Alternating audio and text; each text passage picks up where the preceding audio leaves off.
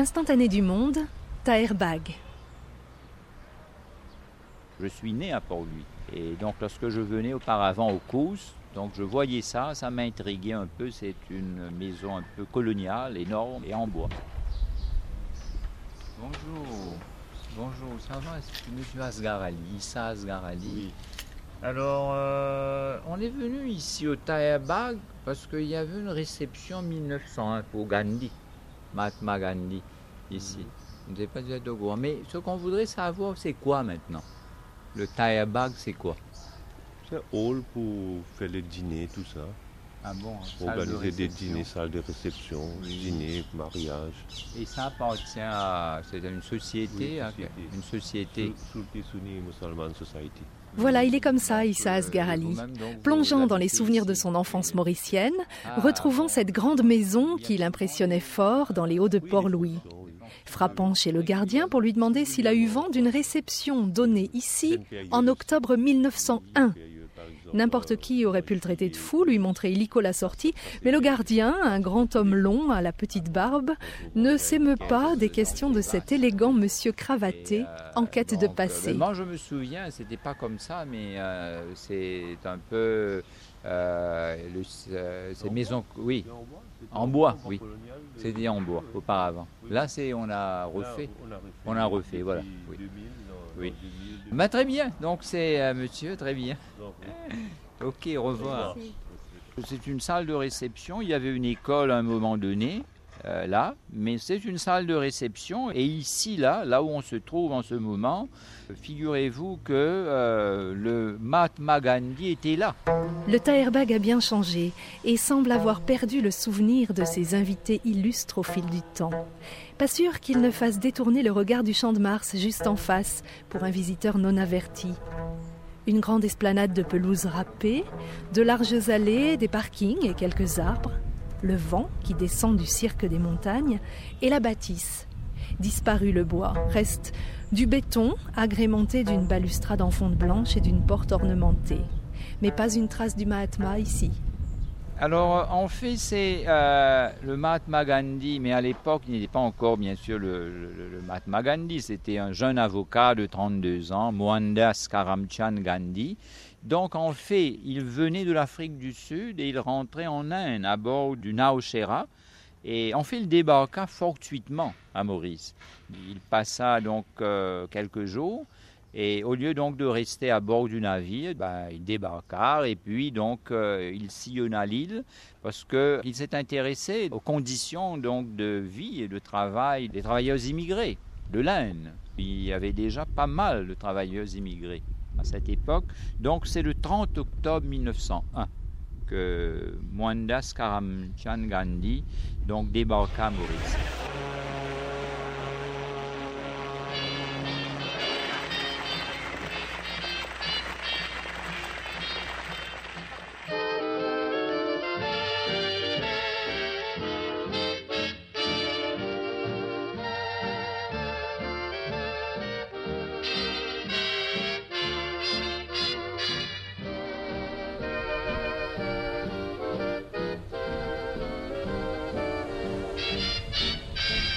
Sur les esplanades désertes et brûlantes de Port-Louis à l'île Maurice, Issa Asghar-Ali aime à rechercher des traces de l'histoire de son pays. L'homme est un passionné. Ce professeur d'université ne se borne pas à des publications sur la linguistique ou des pamphlets de sociologie, mais il aime à partager ses connaissances avec un large public. Animateur d'émissions littéraires à la MBC, il vient de publier L'île Maurice des cultures et invite à la découverte des lieux méconnus de son île natale. Des sites qui seraient restés insignifiants sans les visites historiques qui les ont distingués. Justement, donc au Taerbag, lorsqu'il était là, il y a les travailleurs immigrés qui sont venus, la- la plupart, mais il y avait aussi des commerçants qui sont venus donc de, de l'Inde, euh, qui étaient bon assez riches, et donc ces commerçants originaires de l'Inde ont appris après que le jeune euh, avocat euh, Gandhi était à Maurice, et donc ils ont organisé une grande réception, donc ici même au Taerbag, en 1901. Đưa với thân Thôi hãy Đấy If my voice doesn't carry, it won't be my fault.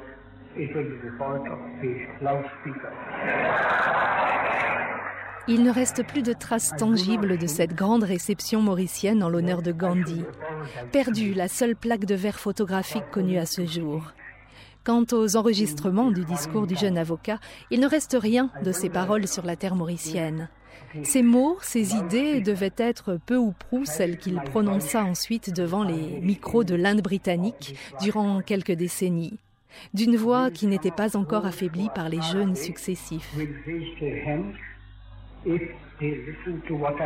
C'est au cours de cette réception que Gandhi s'est adressé donc à, à l'auditoire. Issa Asgarali. En anglais aussi. Euh, en Gujarati, c'est sa langue. Il vient du Gujarat, de Gujarati, une des langues de l'Inde. Et donc son message était très euh, clair.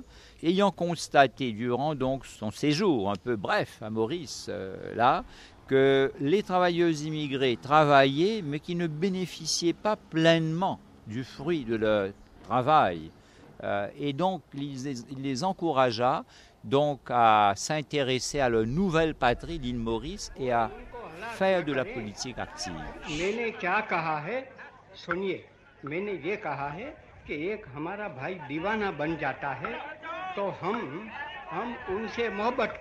Et l'autre point, c'est qu'il faut euh, mettre l'accent sur l'éducation des enfants.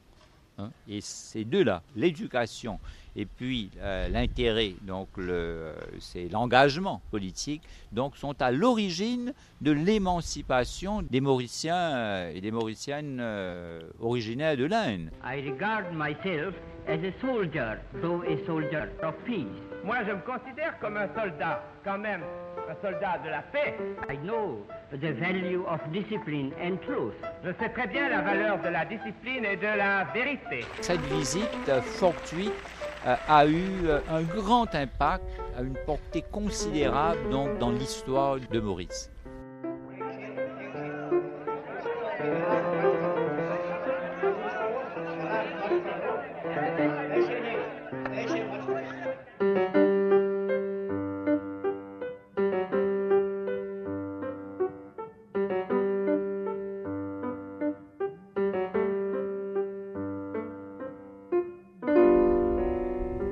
Un lieu de mémoire, au même titre que la Pravasigat, que le Maune. Hein, c'est euh, pas seulement ça, c'est ça aussi. La Pravasigat est patrimoine de l'UNESCO mondial. Le Maune le sera probablement, du moins on l'espère. Mais des lieux comme ça, là, abandonnés, désertés, sont des lieux importants. Et surtout ici, euh, ça a une importance. C'est pas simplement une visite comme ça. Je pense que il faudrait aussi s'intéresser à d'autres lieux de mémoire. Et euh, je pense que là, ça c'est un endroit que les Mauriciens connaissent, mais ils ne sont pas au courant donc de l'importance un peu de cet endroit. Donc c'est toujours euh, donc euh, une salle de réception comme en octobre 1901.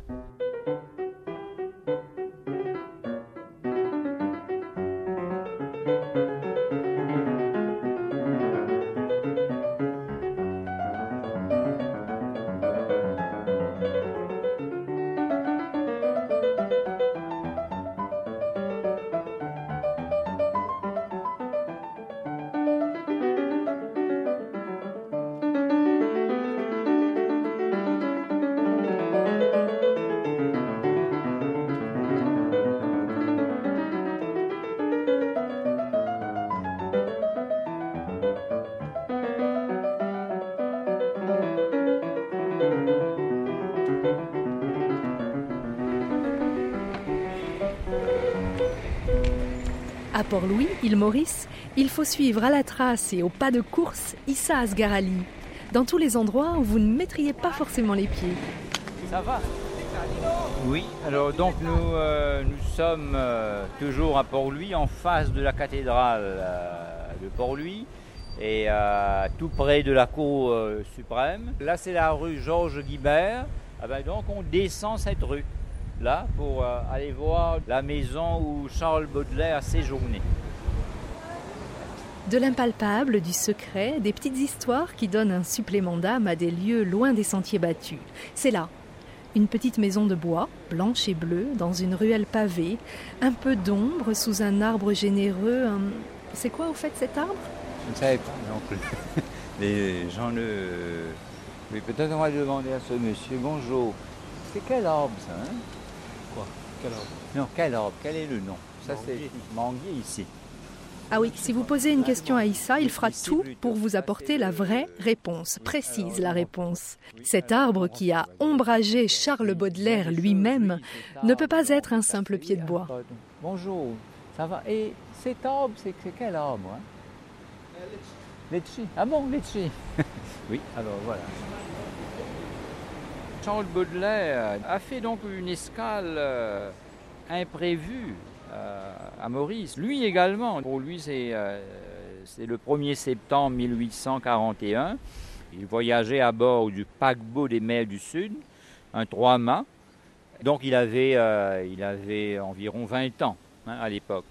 Il allait donc en fait en Inde, lui également, mais lui il a été envoyé par son beau-père, le général Opic, qui voulait donc lui faire oublier ses mauvaises habitudes, entre guillemets, contractées à Paris.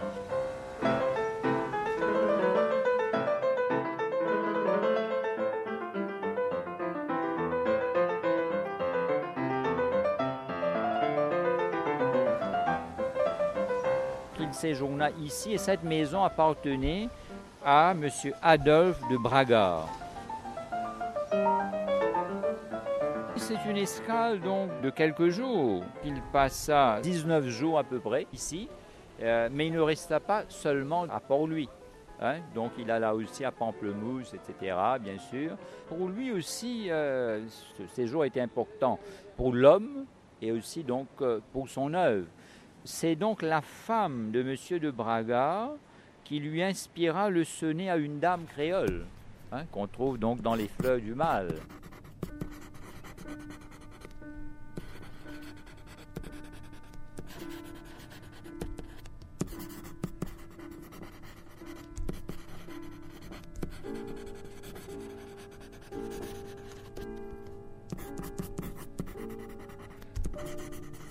Au pays parfumé que le soleil caresse, j'ai connu, sous un dais d'arbres tout empourprés et de palmiers d'où pleut sur les yeux la paresse, une dame créole aux charmes ignorés. Peut-être ces pierres-là ont vu, il faudrait dire dans l'autre sens, Baudelaire, ici même. Son teint est pâle et chaud. La brune enchanteresse a dans le cou des airs noblement maniérés. Grande et svelte en marchant comme une chasseresse, son sourire est tranquille et ses yeux assurés. C'est un endroit calme hein, pour aller commencer. C'est assez épais aussi. hein. La maison aussi dans l'ensemble, c'est pareil. hein. On a un peu, bien sûr, à cause des cyclones, restauré, mais disons la maison, c'est à peu près pareil.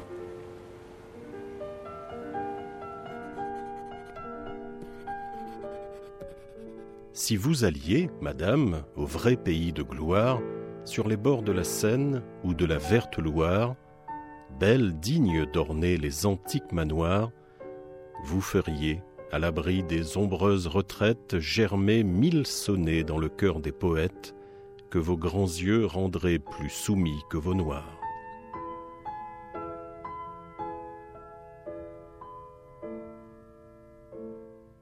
Ce séjour, même bref, hein, c'est pas la durée qui compte, il était très jeune, ça va le marquer pour toujours. Selon donc Jean-Marie Leclésio, ce séjour, cette découverte des sons, des parfums, des couleurs de l'île sera très importante pour Baudelaire à la fin de sa vie, lorsqu'il sera dans la grisaille un peu. Donc il a en quelque sorte emmagasiné tout ça. Donc c'est pas seulement dans deux, trois poèmes, mais dans toute sa poésie. Se souvenir, s'enorgueillir du passage de Gandhi ou de Charles Baudelaire à l'île Maurice.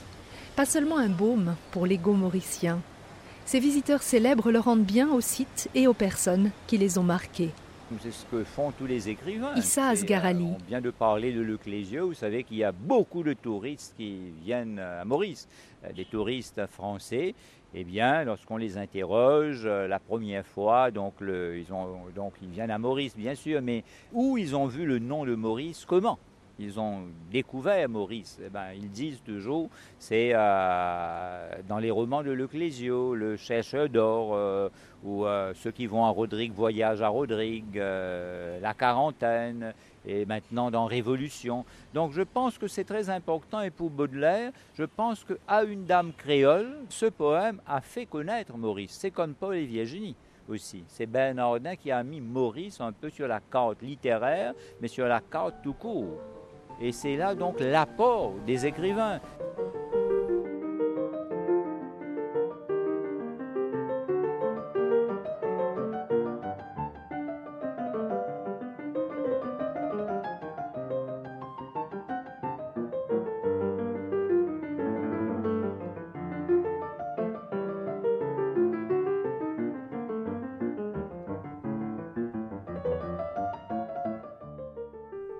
De Port-Louis, île Maurice. Là, les buildings se construisent en un tournement, les vieilles cases créoles partent à volo, disparaissent en fumée et renaissent de leurs cendres sous forme de parking.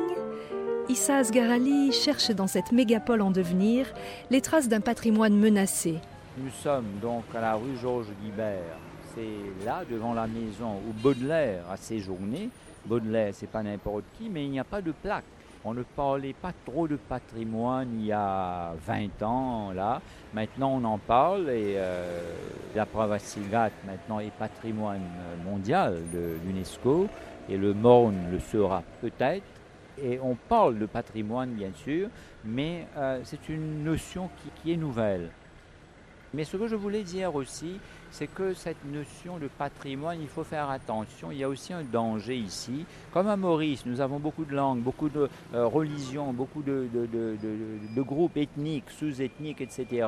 Il faut une appropriation nationale. Hein, je dirais même internationale, grâce à l'UNESCO, de ces lieux de mémoire. Ce n'est pas l'affaire d'un groupe social, d'un groupe ethnique, sous-ethnique, etc c'est l'affaire de tout le monde. Euh, Baudelaire était là, euh, Mahatma Gandhi était au Tayabag, était à Maurice. Tout ça, donc, ce sont des lieux de mémoire. Ça fait partie de l'histoire de Maurice, mais de l'histoire mondiale euh, aussi, et que ça nous appartient à tout le monde. Donc, au-delà de toutes les frontières. Hein. donc l'histoire d'un pays, c'est l'affaire de tout le monde dans le pays, et dans une certaine mesure aussi, c'est l'affaire donc du monde. Alors je pense qu'il ne faut pas donc, on va dire, ethniciser les lieux de mémoire.